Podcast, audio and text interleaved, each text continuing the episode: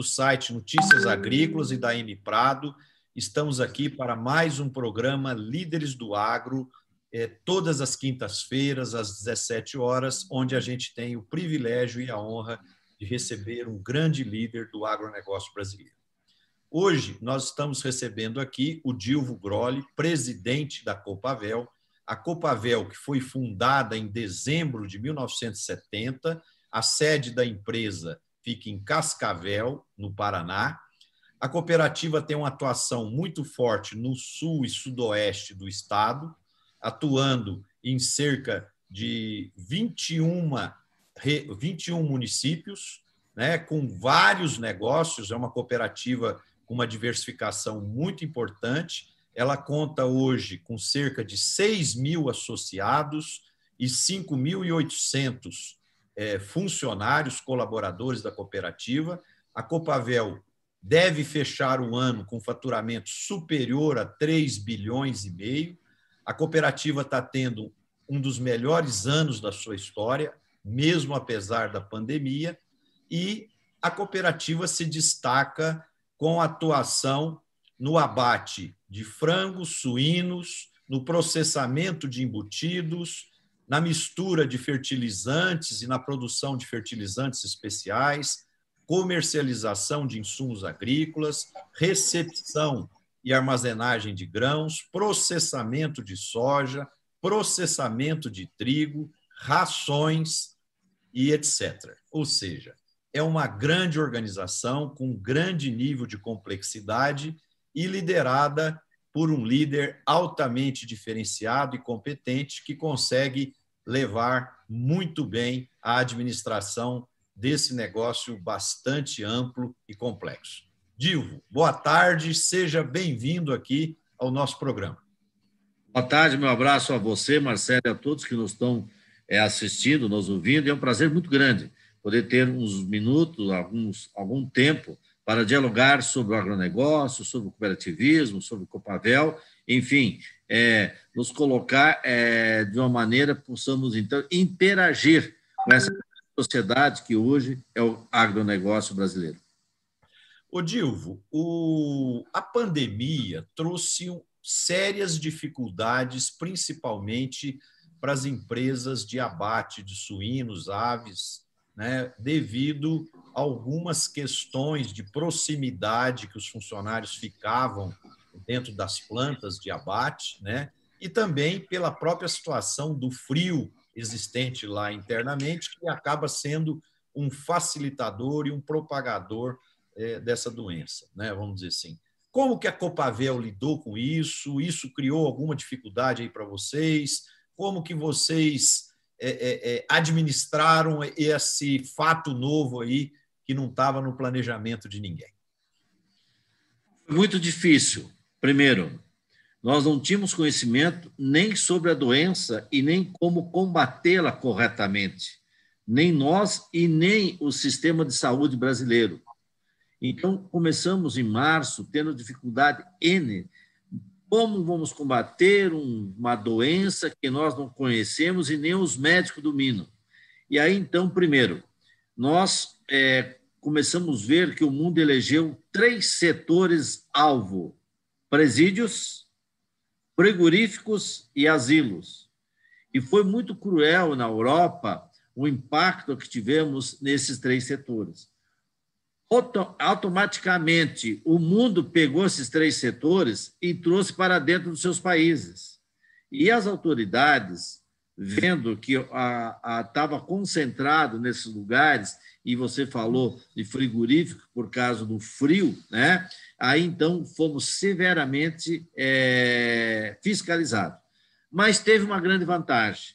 Sofremos muito no início com o distanciamento como nós não tínhamos uma regra que ninguém conhecia qual era o mínimo e qual era o máximo, uns reagiram, as autoridades, com um metro, outras a dois metros, e você estava no meio de uma pandemia e no, no meio também de decisões que eles tomavam para preservar a vida e que nós concordamos e concordamos sempre, mas qual era o mínimo, qual era o máximo? Esse foi o grande questionamento.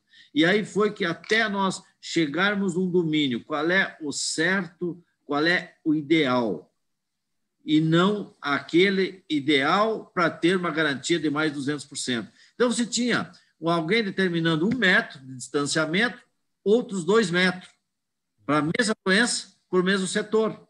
O que, que ocorreu depois, quando chegou junho, julho? Você começou a ver o que é que funcionava e o que era o mínimo, o que era o máximo. Mas até você chegar lá, eu confesso que foi muito difícil para a Copavel. Tivemos de baixar o abate em 30% da avicultura, porque nós fizemos isto é, e não estamos preocupados com a contabilidade dos prejuízos que deixamos de abater ou deixamos de faturar. Ocorre que nós fomos muito felizes porque dos nossos 5.800 colaboradores, nós tivemos só quatro pessoas hospitalizadas, só quatro, e nenhum problema de óbito. Essa é a maior felicidade nossa, eu diria até com muito carinho. Se o distanciamento foi um metro, teve um momento que pediram dois, eu acho que essa conscientização de achar o número certo nos deu uma tranquilidade na contabilidade hoje. Que a contabilidade financeira você recupera o ano seguinte mas a contabilidade humana das pessoas jamais você recupera. Nós não recuperamos nenhum ante querido nosso na vida. E esta é a contabilidade que nós fizemos. Fomos, tivemos que tomar a decisão de é, tirar 30% da nossa produção de carne de aves e de suíno. Mas a felicidade que aquilo lá estamos recuperando. E a felicidade não tivemos nenhum caso grave na cooperativa. Que beleza, muito bacana ouvir isso, porque não há dúvida que o valor humano, né, Dilvo, tem que estar sempre em primeiro lugar. Ô, Dilvo, a, imprensa de vez em quando divulga que foram encontrados é, alguns sinais ou presença de Covid em embalagem de, de, de, produtos de origem animal exportados do Brasil para a China. É, você acredita que isso é possível? Você acredita que isso faz parte do jogo comercial? É, é, porque é muito estranho, né? Vamos dizer assim, em embalagens você ter traços de vírus é, é que possam perdurar por um, um, longo período aí da viagem e tal, tal, tal. Né? Isso aí não parece mais uma questão de um jogo comercial para poder é, se criar algum tipo de, de, de benefício eu estou vendo eles aqui. Eles não estão me vendo lá. Aí. É, Marcelo, é, gostaria de contar a história, como é que você faz. Travou. Tá ok, pode continuar, Dilma. Marcelo, primeiro eu quero. É, como que um produto sai do frigorífico? Primeiro, quando você desossa o frango, tira a coxa, você manda esse produto para um túnel de congelamento a menos 30 graus. Você empacota essa coxa e sobrecoxa num pacote plástico e leva a menos 30 graus, que fica lá oito horas. Quando você tira essa coxa desse túnel, você passa para um outro, a segunda embalagem, que é, que é uma caixa de papelão, geralmente, mas que jamais vai ter contato com a carne. Ela só vai ter contato com aquela primeira embalagem. Ela não tem mais contato com a carne. E aí isso aí vai para um setor é, de 18 graus negativo, que é a câmara fria do frigorífico.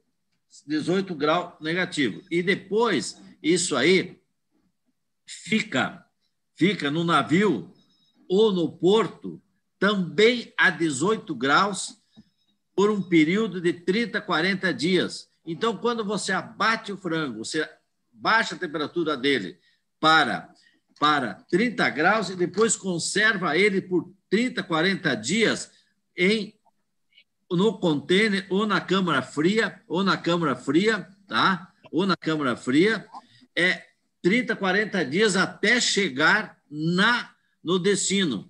Então, por isso que eu acho que daqui não pode sair a contaminação. Não pode.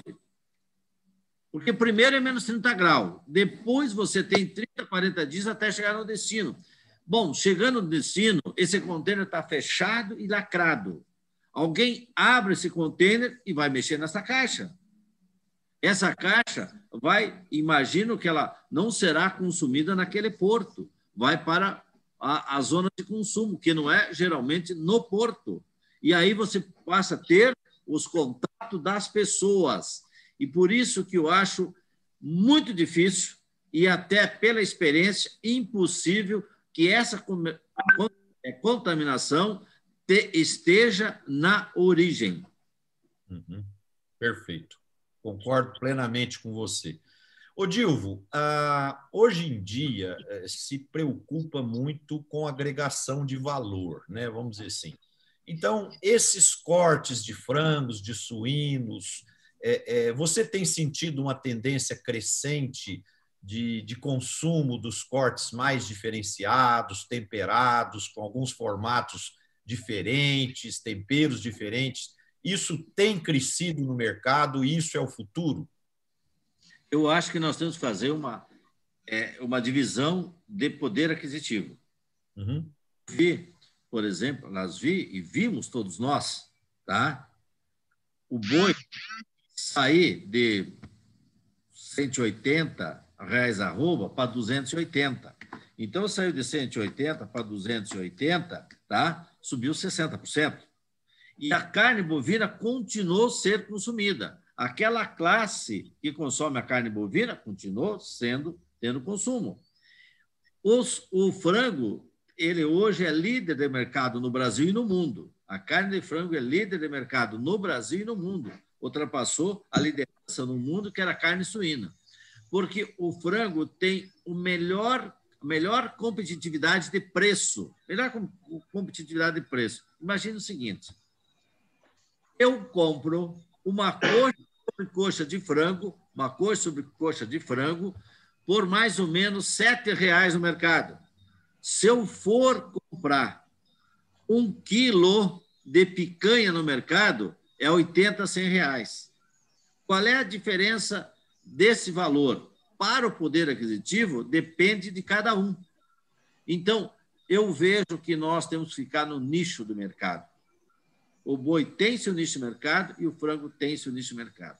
Agora, se você me pedir qual é a carne que mais vai prosperar, é a carne mais competitiva, que é o frango, porque você tem uma classe de poder aquisitivo do boi de X% e é uma classe maior sobre o frango. Então, nesse final de ano, eu acho que nós vamos ter que tratar esse final de ano como um ano que o brasileiro já está se precavendo para 2021. Por que está se precavendo? Nós tivemos aí uma grande jogada do Brasil, uma fantástica jogada do Brasil, que foi a tal do voucher, daquele auxílio para as pessoas. Gente, nós tínhamos uma, um início aí de 9% de queda do PIB, e hoje está se confirmando metade disto, 4,5%. Aquilo foi fantástico. Agora chegou o momento, como nós já temos, já mais um controle melhor sobre a pandemia, e nós estamos tirando esta ajuda, mas, e essas pessoas estão, inclusive, se nós vermos isso, elas têm, elas têm uma certa economia, que isso é importantíssimo. E, e digo mais, na região oeste do Paraná, nós temos falta de funcionários. Vou repetir. Na região oeste do Paraná, temos falta de mão de obra, inclusive na Copavel. Nós abrimos uma contratação para 500 pessoas alguns meses atrás, nós estamos com um déficit de 200 pessoas. Mas aí, quando eu olho o Brasil, 14,5% desempregados, eu acho aí que tem que ter uma separação quem são desempregados e quem quer voltar ao trabalho, com todo o respeito com todo o carinho de um cristão. Com todo o respeito. Presto conta para o Cristo se essas palavras for, é, for ofensivas. Então, quando você fala da, dos cortes das carnes, nós vamos ter que fazer cortes e carnes para o nicho. Lembra? O, o Dilvo, o, a soja e o milho estão batendo recordes aí de preços. Isso tem pressionado a rentabilidade do frango, porque a ração está ficando bem mais cara, né?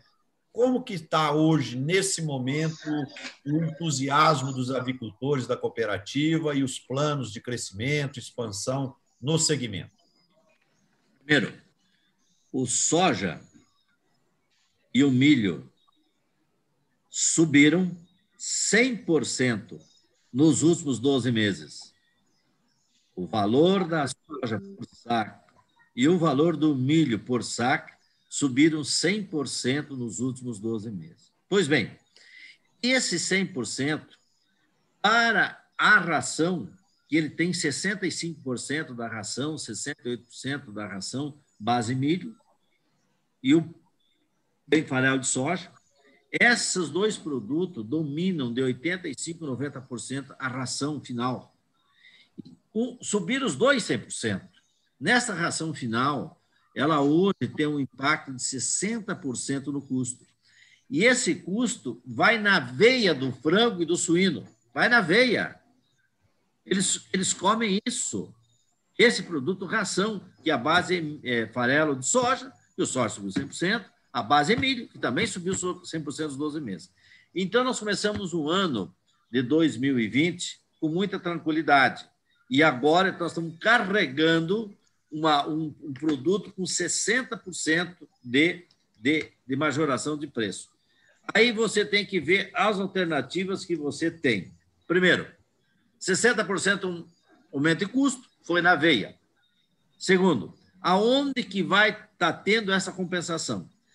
Para os exportadores, nós começamos com um dólar de 4,04 no dia 2 de janeiro de 2020. Hoje, final de novembro de 2020, você tem um dólar de 5,35 e você tem 34% de margem. Então, você começa a ver que os 60% que foi no custo da ração, que foi na veia do frango, certo? Os 60% corresponde, porque 60% do frango vivo, você pensa num, num produto que se torna 35% no final. Porque o frigorífico, a despesa do frigorífico, não foi os 60%. 60% ficou na ração. Dentro do frigorífico não foi esse 60%. O frigorífico, você teve, tem margem de você segurar custo, limitações, mas você tem. A logística também não subiu 60%. Então, eu diria que os preços atuais de frango, tá? eles estão com a margem muito reduzida, até com algumas necessidades de você ter alguma coisa de 20, 30 centavos a mais para você equilibrar as margens, ter margem positiva para você segurar aqueles 60% que você teve no aumento da ração. Pois bem, no mercado externo está tudo certo, porque o exemplo do dólar de 34%. O mercado externo está tudo certo. Tá? Nós tivemos algumas oscilações de preço para baixo, mas diria para você que o mercado externo está certo, tanto do frango e do suíno. Mercado interno, nós precisamos ter uma majoração aí de 30, 40 centavos. Quem é o produtor e quem quer a integração? E quem é as empresas? O produtor de integração. Os produtores do Brasil de frango, em torno de 98% estão agregados a uma integração. Quem que é a integradora? É aquela que arcou com o custo de 60% na ração mas é aquela também que não subiu o custo 60% dentro do frigorífico. É aquela integradora que também não subiu o custo de logística. Então, esta composição é muito interessante porque não deixa o produtor descapitalizado ou sem proteção. O sistema de integração é um sistema de proteção e o maior exemplo é no ano 2020. E essa história minha de falar o que é custo do frango, o que é custo do frigorífico e o que é logística, ilustra que você está na integração. Se fosse integrador in, integrado, independente, ele levava na veia 60% de custo. 60% ele levava na veia. Bom, esta é do frango. E, aliás, falando nisso, eu quero aqui lembrar uns fatos daquele senhor que muitas vezes não é lembrado mais, mas que chamou-se Atílio Fontana. E aquela outros amigos dele de uma cidade vizinha chamado Brandalize, que começaram com a grande história da integração. Essas duas famílias. Uma detentora da Sadia e a outra da Perdigão. E depois vieram o pessoal da Seara também. Esse sistema é um sistema, hoje, de seguro para o produtor rural de proteção. O suíno está uma história completamente diferente. O efeito China de 2016, 2017, fez com que o suíno, é, a partir de 2019, alavancasse um preço jamais visto no mercado. E também, nós, nós exportávamos suíno mais ou menos 500 toneladas em 2018. 2019, nós subimos 50%, fomos para 750 mil toneladas. Olha que fantástico. E esse ano, nós vamos partir dessas 750 e vamos chegar a 1.050. Então, nós teremos, assim, esse ano, um crescimento de 40% da exportação de suíno. E aí volta aquela história do dólar.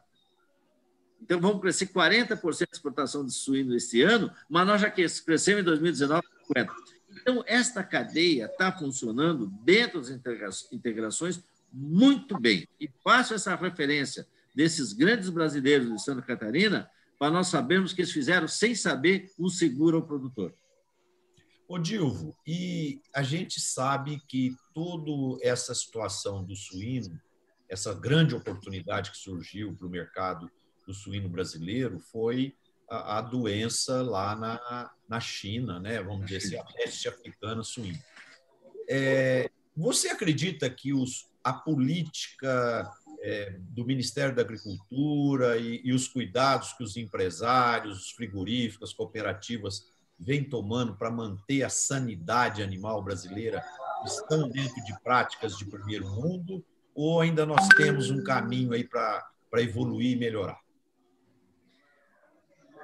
Controle sanitário dos frigoríficos, dos produtores e dos veterinários e outros técnicos no Brasil são as melhores do mundo. O controle sanitário e os cuidados com a avicultura, suinocultura e outros animais são os melhores do mundo. Mas nós estamos sujeitos a qualquer momento ter uma doença dessa, da mesma maneira que nós por mais que nós éramos brasileiros, que tínhamos plano de saúde, estamos sendo atingidos pelo coronavírus. Então, não estamos imunes, não. Mas nós tomamos cada dia mais cuidado. Por exemplo, Marcelo, eu não posso levar você visitar um aviário da Copavel ou uma criação de suíno da Copavel. Porque eu não sei aonde você passou e com quem você esteve. Eu, presidente, tenho uma limitação tão grande, e vou contar uma história aqui particular minha, para elogiar um funcionário da Copavel. Dezembro de 2019, fui visitar as unidades. Cheguei na unidade produtora de leitão da Copavel. Portão fechado, cadeado, bati a campainha. Olá, Gross, presidente da Copavel, eu vim visitar vocês para dar um abraço, desejar um Feliz Natal. Aguarda um momento, se eu digo que eu vou no portão. Não abriu o portão. Já não abriu o portão. Quando ele se aproximou de mim, eu, eu não abri o portão, eu de fora, com todo o poder de presidente e o funcionário dentro do portão, certo?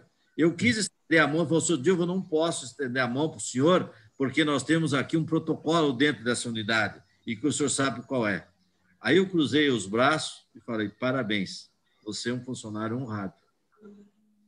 É isso mesmo. Isso acontece, aconteceu comigo na Copavel, que eu sou cidadão presidente. E aquilo foi o maior exemplo do treinamento dos, dos funcionários com esse controle. Então, eu acho que essa história tem qual é a situação nossa de controle. Mas nós estamos sujeitos.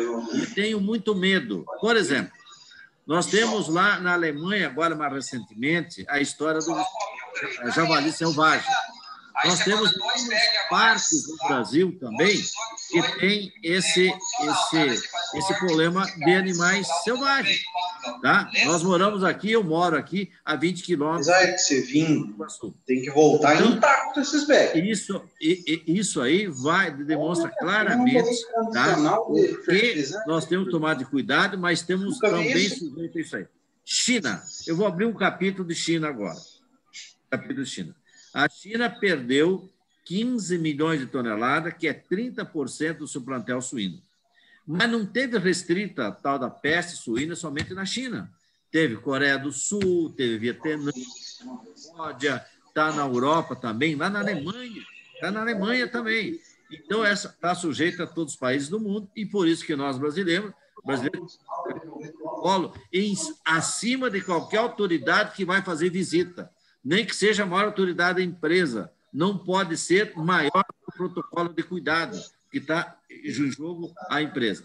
E agora tem duas umas notícias que vêm correndo nos últimos 15 dias. Primeiro, saiu uma notícia que a China está fazendo três grandes na Argentina.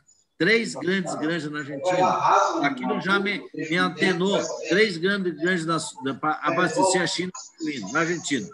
Hoje, eu já vi umas notícias que ela está fazendo também uma grande é, granja de suína no México. Então, nós temos aí, para a recuperação do plantel chinês, que vai até 2024, 2025, nós temos também uma preocupação deles, sanitário, que eles estão entrando no mundo. E eu estive há dois anos na África do Sul, eu vi os investimentos da China na África do Sul muito pesados, muito grandes, em países lá é, é, pequenos, países até com certo tamanho, e lá eles estavam muito interessados em ter, é, melhorar a infraestrutura e que eu pensando, mas se melhorar a infraestrutura é um caminho para começar a produzir alimento aqui. Bom, aí nós temos que ser uma, um país globalizado, o Brasil, com atenção não somente nessa política de exportação, mas também dos movimentos que acontecem em todos os quatro cantos do mundo. O, o Dilvo, o que, que a Copavel tem feito para poder ampliar o leque de países clientes dela? Porque hoje, hoje todo mundo anda muito preocupado no Brasil que nós temos uma concentração muito grande em poucos países que compram os nossos produtos, né? Vamos dizer assim. Vocês têm feito algumas ações estratégicas aí para ampliar o leque? Quantos países hoje vocês exportam? Nós exportamos para 40 países. Pela participação da Copavel nas exportações, é um número bom, mas toda oportunidade que temos para ampliar mais um, dois países, nós fizemos, para deixar essa base maior. Esse é um princípio número um. Segundo princípio, aliás, não é o número um, não, me desculpa, não é o número um, não. Esse é o dois. O número um é você atender bem o que você, onde você já está. Dou do Japão. Nós vendemos há 23 anos para o Japão, exportamos carne de frango, 23 anos, para a mesma empresa. E a mesma empresa, quando aumenta a sua necessidade de carne, primeiro ela oferece para a Copavel. E a Copavel respeita tanto esse procedimento da empresa japonesa, que eu vou citar o nome como referência de procedimento ético, chama-se Kanematsu. E a Kanematsu tem um procedimento ético que faz parte da cultura japonesa. Ela tem esse procedimento ético, comercial, que faz parte da cultura japonesa. E eu, como vendedor de carne, presidente de uma cooperativa que vende para ela, eu tenho que entender que aquela cultura deles tem um valor muito grande. Eles não trocam de parceiro e eu tenho que entender aqui também eu ter a mesma cultura e isso aí ficou para mim a partir de 1997 como um ensinamento. Por isso que eu falo, novos clientes é o item 2. Conservar os clientes que você tem no atendimento é o item 1. Um. Mas, completo dizendo também, a ministra Tereza Cristina, se me permite falar um termo, para é, colocar a grandeza dela, é uma fera. Fera. Essa mulher sabe se posicionar, tem uma facilidade de você trazer assunto complicado para uma palavra dócil e fácil dela. É uma fera, mas ela coloca uma palavra fácil e dócil para apaziguar mercados e relacionamento. Quando nós temos um político que muitas vezes dá uma tacada errada num país, ela chega com uma simplicidade, uma humildade, uma docilidade para. Falam na gíria panos quentes, mas eu falo, não pode ser panos quentes. Inteligentemente ela conserta. É, realmente a nossa ministra tem feito um trabalho brilhante, muito diferenciado, que tem levado o agro brasileiro a voos muito mais altos, né? E ela tem aberto grandes fronteiras e grandes oportunidades para toda a cadeia produtiva. Eu concordo plenamente com você. O Dilvo, é, a cooperativa Copavel, ela, ela tem uma série de negócios diferentes, né, vamos dizer assim. E a gente sabe que cada negócio tem suas particularidades, seus detalhes e tal. Como que você, líder da empresa e o seu conselho de administração e seu corpo de executivos lida com esse nível de diversificação e como que você faz essa complexidade se tornar simples? Ok. Primeiro, me considero um médico clínico geral. Me considero um médico clínico geral. Eu tenho que entender um pouquinho de cada coisa como clínico geral. Certo. Como que tem faculdade de administração de empresa que me dá uma base de gestão. Mas como médico que tem a sua base na medicina, o clínico geral, aquele médico que nós tratávamos, que não tinha pediatra, era um médico só na cidade, ele, ele consertava o braço quebrado, atendia a criança e operava. Né? Então, eu, eu para definir a complexidade de uma cooperativa que tem é, 10 agroindústrias e que tem vários setores, eu tenho que pensar que eu sou um clínico geral e não um especialista de cada área.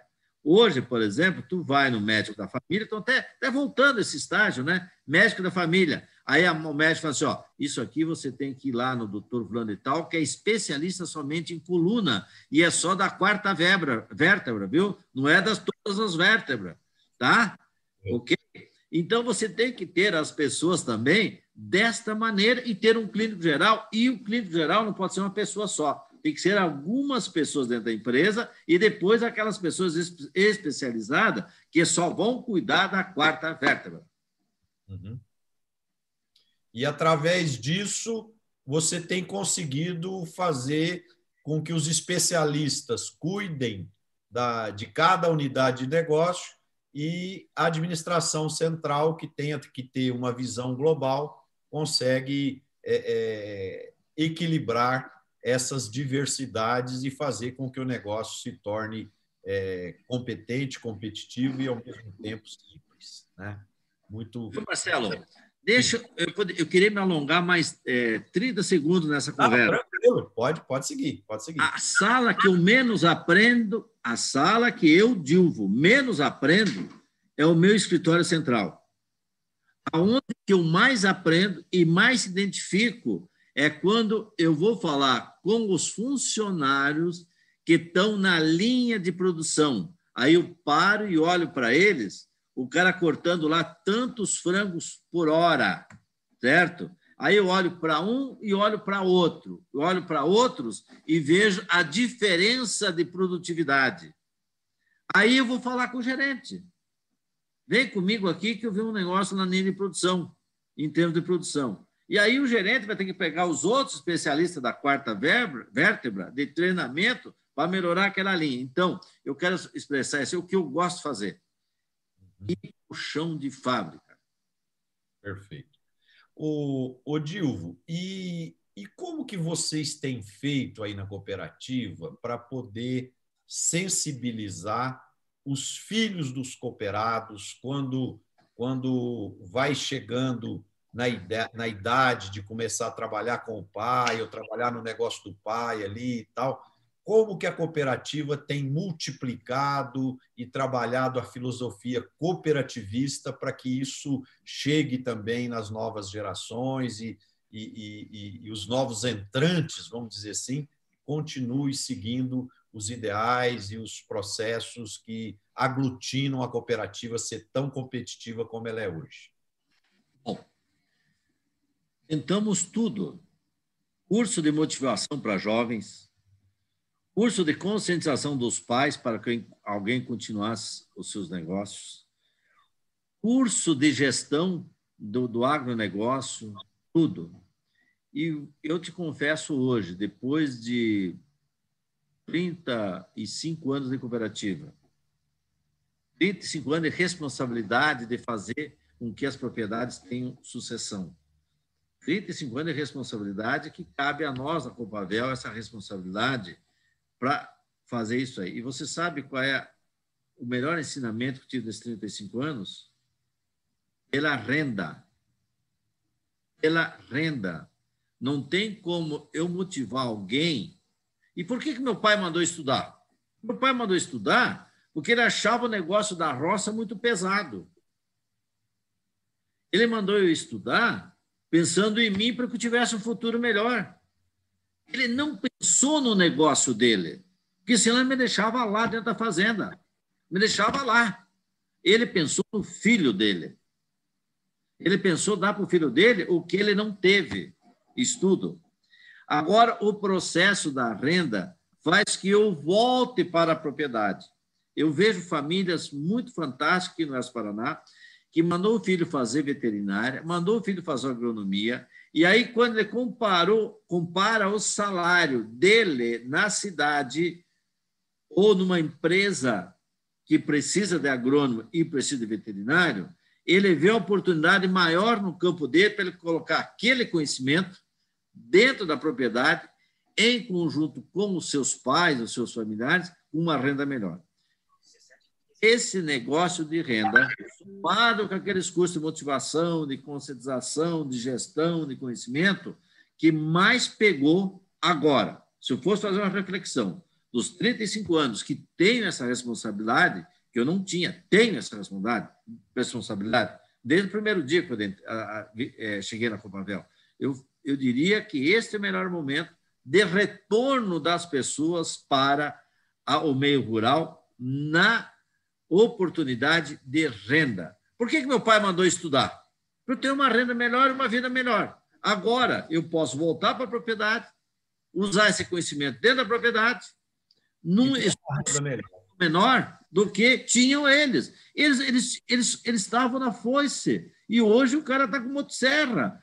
Era um trator que não tinha cabine, hoje é um trator com ar-condicionado. Era uma coletadeira que não tinha cabine, hoje é uma coletadeira com ar-condicionado, um controle computador para saber qual a umidade do, do soja e quando está colhendo. E isso o pai não vai poder fazer, tem que ser o filho que tem esse conhecimento. Exato, exato.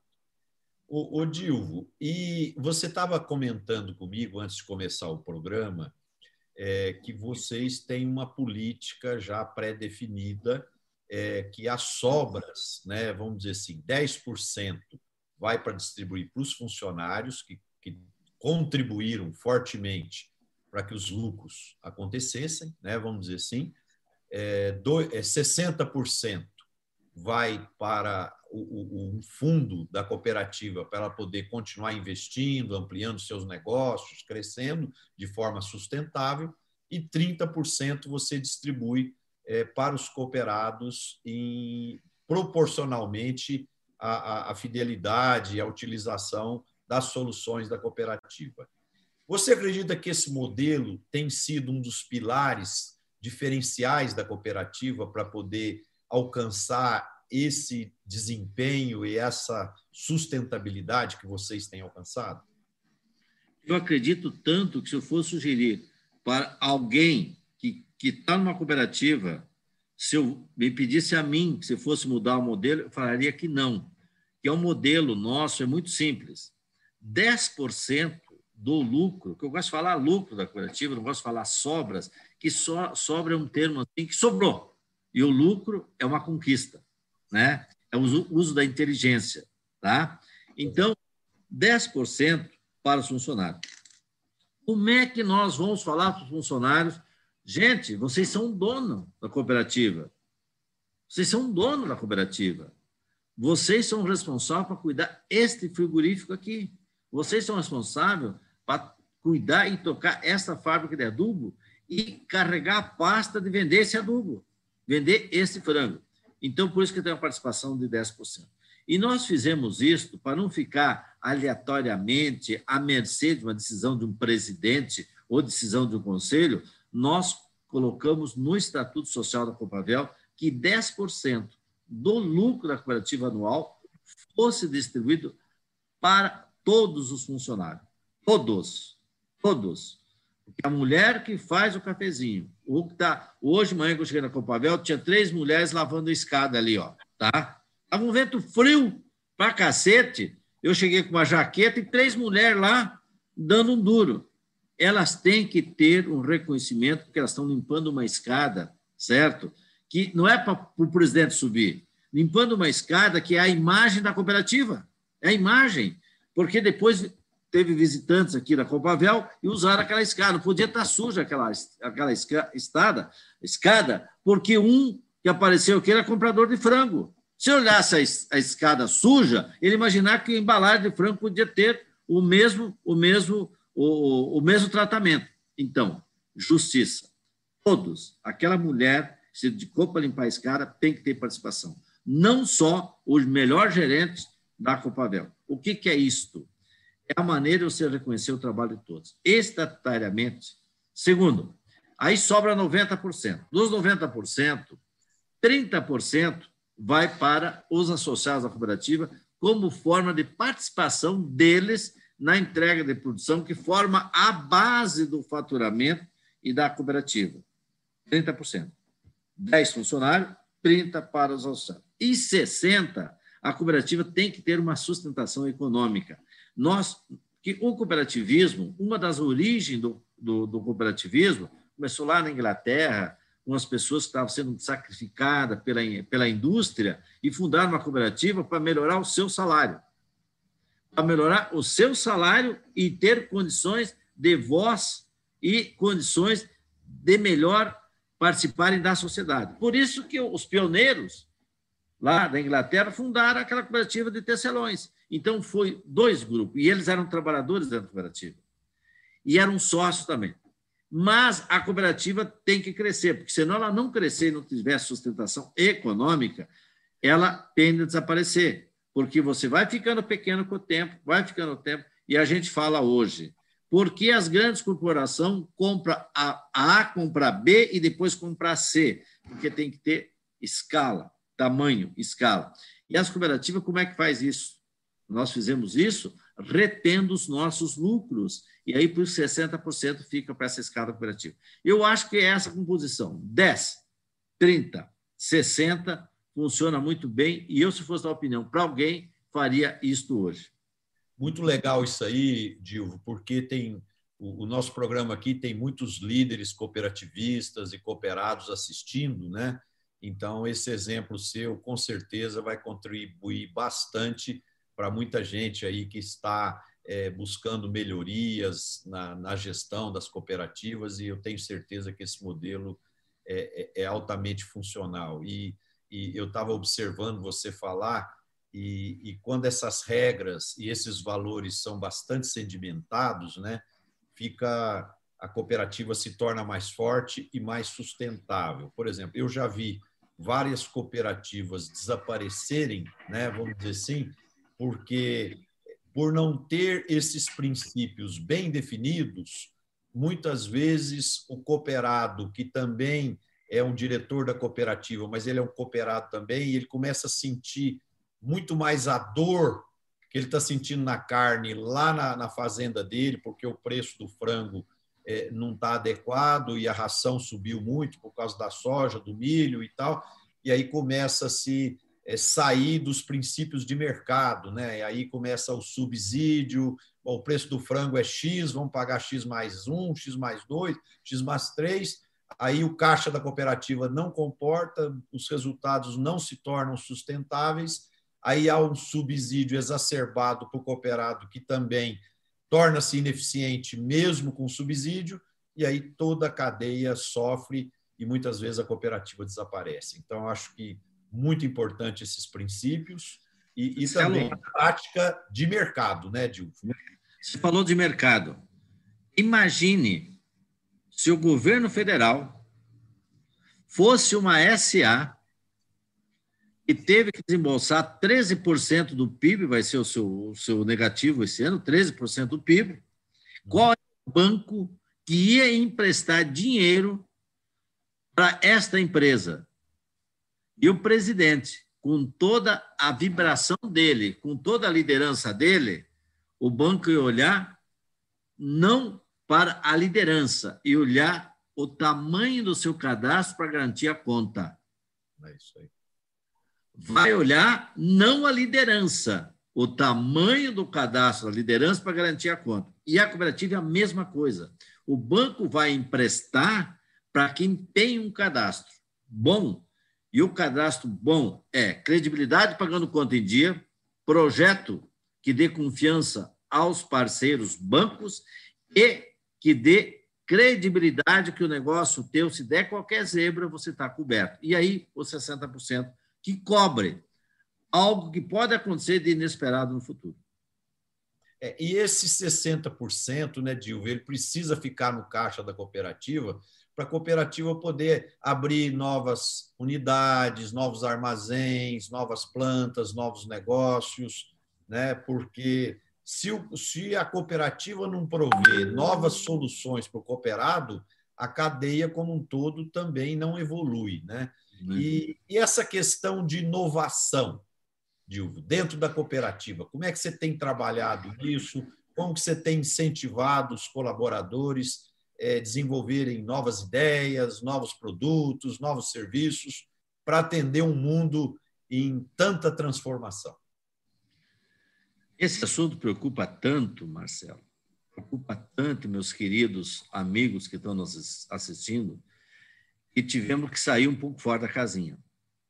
Criamos um grupo de trabalho, atuação, contratamos uma auditoria com quatro professores técnicos e com grande conhecimento no assunto, para eles sedimentar novas ideias nesse grupo e esse grupo passar essas novas ideias para um grupo maior, mais seleto também. Primeiro você cria um grupo, 8, 10 pessoas, depois você passa para um grupo, 80, 100 pessoas, para eles criarem uma, uma, uma, uma, uma conscientização que precisa a inovação. A inovação, ela vem muitas vezes de fora, e as grandes inovações vêm de fora, mas elas têm que ser trazidas para dentro de casa, primeiro, elas têm que ser absorvidas pela cultura da empresa. Por isso que você tem que começar com um grupo maior, estender esse grupo a nível de gerentes, 60, 80 pessoas, e sedimentar a cultura da empresa para fazer algo diferente, com investimentos que te dê resultados e com inovações que deixam você competitivo, e não só economia, economia, economia. A economia quando não é para evitar desperdício, a economia é burra. A economia é bacana quando você é, é, estanca desperdício na empresa. O investimento é bacana desde que dê resultado. A economia é bacana desde que você evite desperdício. Mas como você começa a economizar, economizar, economizar, no fim você não tem mais carne, só tem osso. Então, eu acho que o Grupo Inovação nós começamos isso. E outra coisa, o grupo de inovação ele tem que pensar dentro dos quadrados que a cooperativa estabelece. Perfeito. O que, que a Copavel faz? É insumos, é carne de frango, é carne suína, é fábrica de rações, é esmagamento de soja, é moinho de trigo, é insumos. Eu vou dar um exemplo. Falou em insumos aqui, vou dar um exemplo, claro. Muito claro. Nós temos uma misturadora de adubo desde 1992. Funciona maravilhosamente bem e fomos pioneiros do cooperativismo em colocar o misturador de adubo. Colocamos por quê? Nós estávamos atendendo um cooperado que queríamos que ele produzisse mais, aí chegamos à conclusão que o adubo padrão nacional que usava em Minas não podia ser o mesmo adubo padrão usado no Oeste Paraná. Aí começamos a fazer formas especiais para a região que nós estamos. Evolução, né? Isso é evolução. Uhum.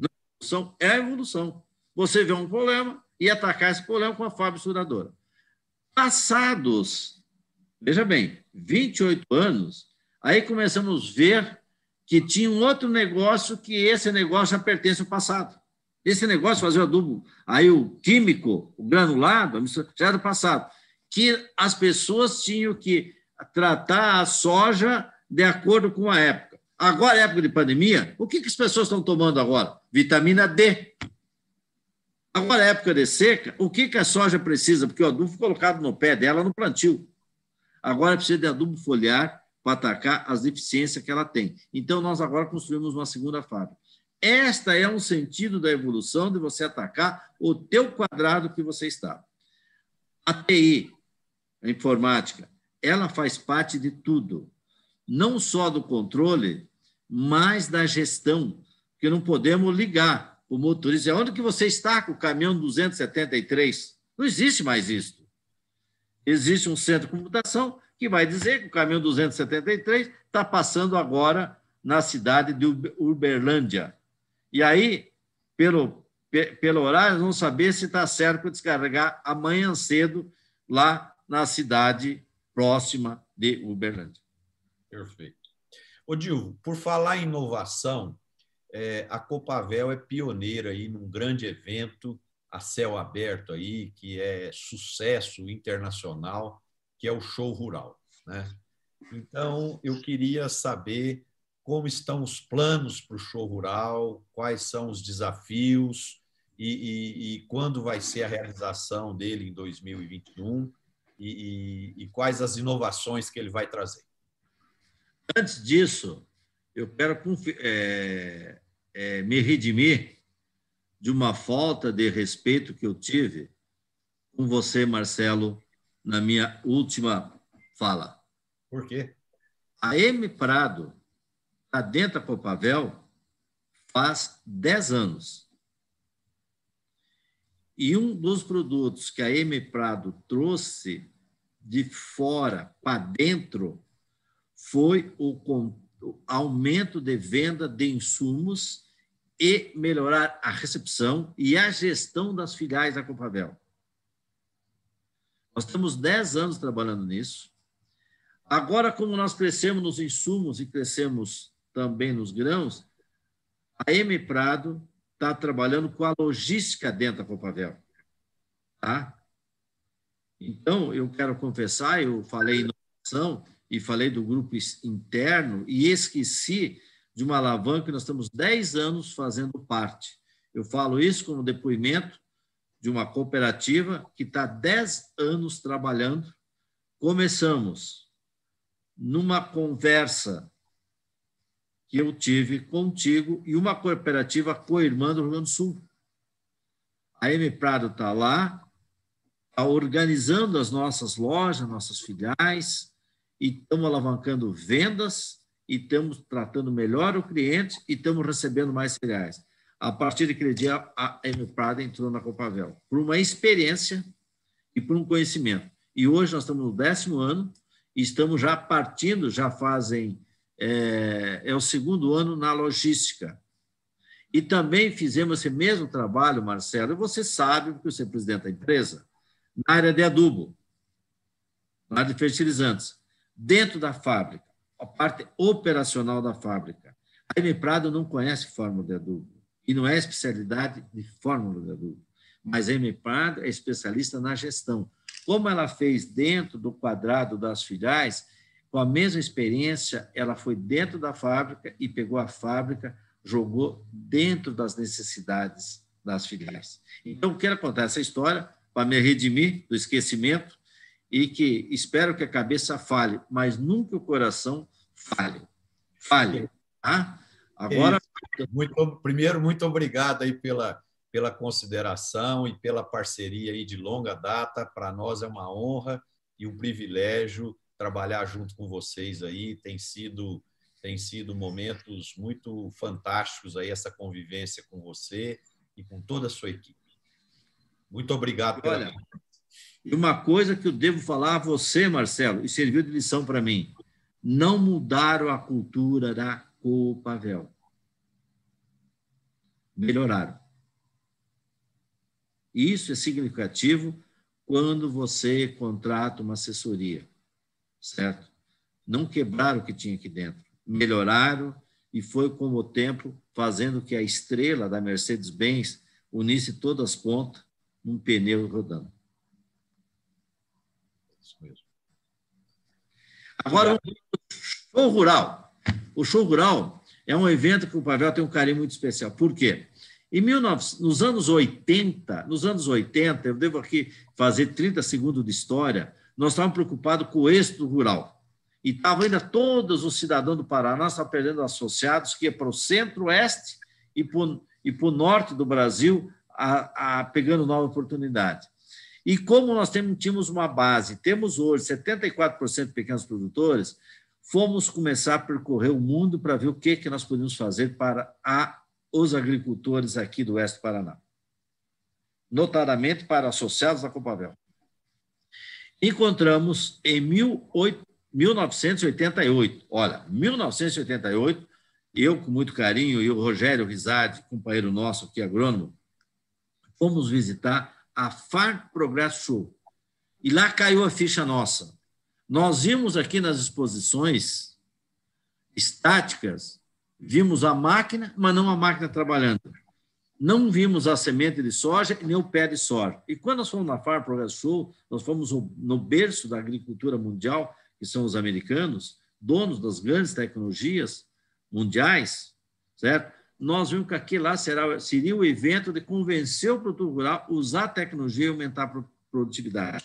Ele ia ver a semente, ia ver o pé, ia ver o trator, ia ver o trator gradeando, ia ver a empresa de produção de, de, de insumos ia ver a planta testemunha, que não usava aquele insumo, e a planta do lado que usava. E o técnico falando, e essa aqui foi passado no dia tal, com tantos dias na quantidade tal. Olha o resultado. E o produtor pegava a folha de soja e olhava.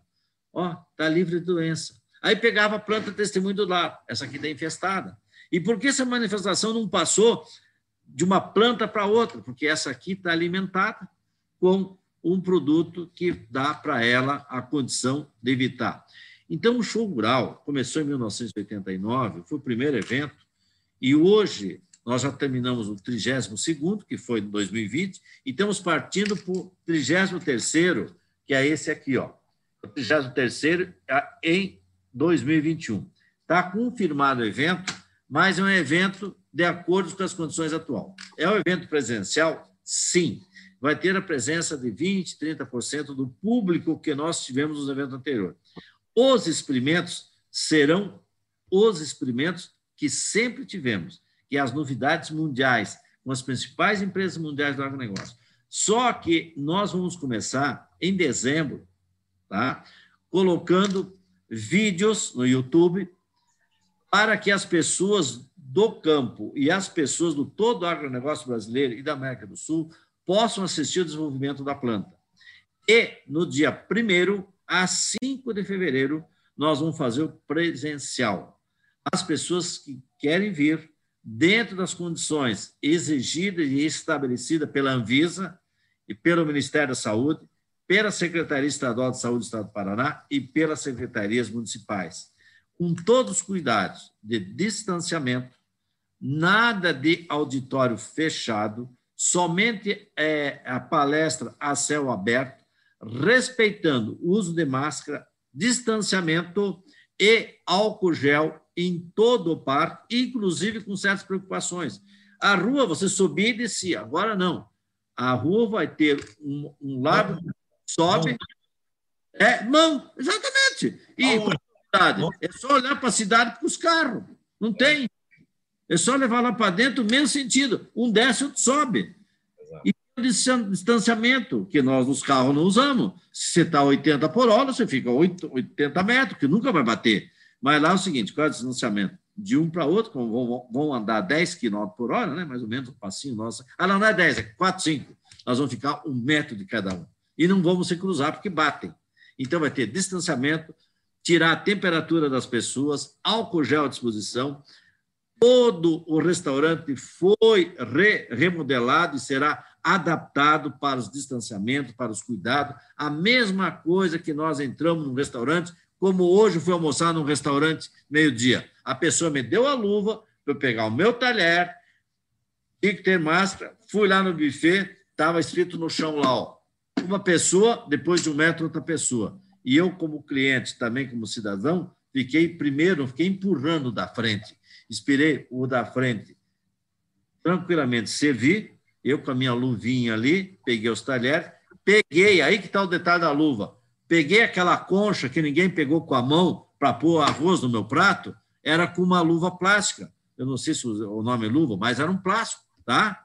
E essas nós vamos fazer como estão fazendo no restaurante, como as pessoas estão fazendo nas empresas, e nós seremos e queremos é, que tudo dê certo, ser o primeiro evento no Brasil, depois da pandemia, com todos os cuidados, como nós temos, como eu tive no restaurante hoje, como eu tenho na minha casa, a primeira coisa que tem que fazer é lavar a mão, nada de ficar indo para um lado para outro, certo?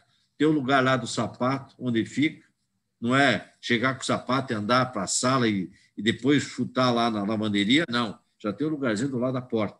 Então, essas coisas vão fazer tudo como fosse a minha casa, como fosse o restaurante e como fosse o cuidado que nós temos com as indústrias. Será de primeiro a cinco presencial e o, o digital já a partir de dezembro. Copavel, né? É Chugral Copavel no YouTube e mais nas outras, outras mídias.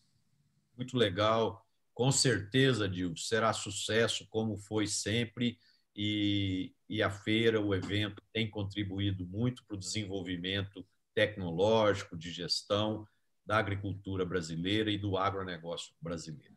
Ô, Dilvo, eu queria agora que você mostrasse para os nossos internautas como que é o Dilvo. Você é um cara de altíssima energia, trabalha intensamente e tal mas chega no final de semana. Como que é o seu final de semana em casa, com a família? O que, que você gosta de fazer? O que você gosta de assistir filme, jogar futebol? É, quais são os seus hobbies? O que que, com o que que você se diverte? Primeiro, mesmo acima dos 65 anos, aí não corro uma vez por semana atrás da bola. Eu corro, porque a bola não quer mais nada comigo. Ela bate em mim e desaparece. Eu tenho que ir atrás dela, certo? certo. Bom, uma vez por semana eu faço esse exercício porque eu gosto. Mas, quando eu saio da Copa no final de semana, o que eu mais adoro, o que mais faço é para minhas propriedades agrícolas. Aquele me rejuvenesce. Né? Quando vejo meus animais, quando vou nas minhas plantações e fico sozinho, eu e a natureza, certo? Aí eu começo a pensar no mundo, penso naquilo que eu fiz na semana e penso naquilo que vou fazer na próxima semana. É aí que vem a minha energia, com a natureza. Adoro isso, com a família, final de semana, e, mas principalmente, onde eu busco é naquilo da, da minha profissão na, profissão na Copavel. É na pecuária é na agricultura. E na maioria das vezes sozinho. Eu, a planta e Deus. Que daí eu tenho energia e falo com o chefe lá de cima, olho para minha planta e fico pensando nos problemas da próxima semana que forma uma facilidade para resolver, gente, incrível. Tem uma facilidade com todo esse ambiente, surge todas as, as soluções ali. Quando eu fico na minha sala aqui, eu fico com a pressão do dia a dia. Quando eu vou para lá, eu fico livre. Eu estou num lugar aberto. O Dilvo, eu, você estava falando aí, eu estava pensando aqui também. É, eu tenho o hábito de todo dia acordar bem cedo e a primeira coisa que eu faço é, eu tenho uma pequena academia na minha casa, então eu faço ou esteira ou eu subo escadas, né? E, e ali na academia e, e, eu acho que é a hora que eu que eu estou comigo mesmo, vamos dizer assim, igual você estava dizendo, é a hora que eu faço minhas reflexões, o que que eu fiz, o que que eu fiz que foi legal, o que que eu fiz que não foi legal, o que que eu preciso melhorar, o que que eu devo fazer, como eu devo fazer. E parece que é um momento que oxigena o exercício físico para mim ele oxigena minhas ideias, e é a hora que eu tenho meus melhores insights, é onde eu consigo é, tirar algumas ideias interessantes para depois, ao longo do dia, eu poder aplicar e, e, e, usar no meu dia a dia, do meu trabalho, da minha vida. Ô, Dilvo, nós estamos já com o tempo estourado, fechando aí o, o nosso programa, e eu queria que você deixasse para os nossos internautas que estão nos assistindo e para aqueles que irão nos assistir, que o, o programa vai ficar armazenado no canal do YouTube da M Prado e do site Notícias Agrícolas, a sua mensagem final aí para os nossos internautas sobre o agro, sobre o Brasil, sobre aquilo que você quiser falar. Olha, o agronegócio brasileiro está sustentando a economia porque o agro brasileiro, as cooperativas, as empresas integradoras, as trade, todo o agro brasileiro são empreendedores. Há uns 15 dias atrás, na missa, o padre leu o evangelho, a parábola dos talentos. E o Cristo falou para duas pessoas, para três pessoas, né? Uma que pegou cinco talentos, multiplicou por mais cinco e prestou conta ao, a pessoas. Aqui o me deu cinco talentos, estou trazendo dez. Um outro que deu um, falou, ó, fiquei com medo de trabalhar com o senhor, enterrei, estou devolvendo para o senhor. E o outro de três também multiplicou por três. Multiplicou por três, conseguiu mais três, deu seis. Um pegou cinco, deu dez, outro pegou três, deu seis, e o outro não quis fazer nada. Já está aqui o seu, não quis fazer nada. Qual, qual é a lição da parábola? Aquele que não fez nada diz que foi jogada às trevas. Mas o que é ser jogado às trevas? Você não contribuiu para a sociedade. Como que nós contribuímos com a sociedade? No empreendedorismo, no trabalho e na criação dos talentos, posso dizer, criação de emprego, no crescimento da empresa, no crescimento da minha família, na sustentação da minha empresa, na sustentação da minha família, na parceria com quem eu tenho a responsabilidade, com o banco, com o produtor, com os que compram nossos produtos. Então, essa parábola do, dos talentos, quem tiver oportunidade, leia. E aí você tem que se colocar dentro dela e ser uma pessoa dos cinco talentos ou dos três talentos, jamais do talento um que não produziu nada.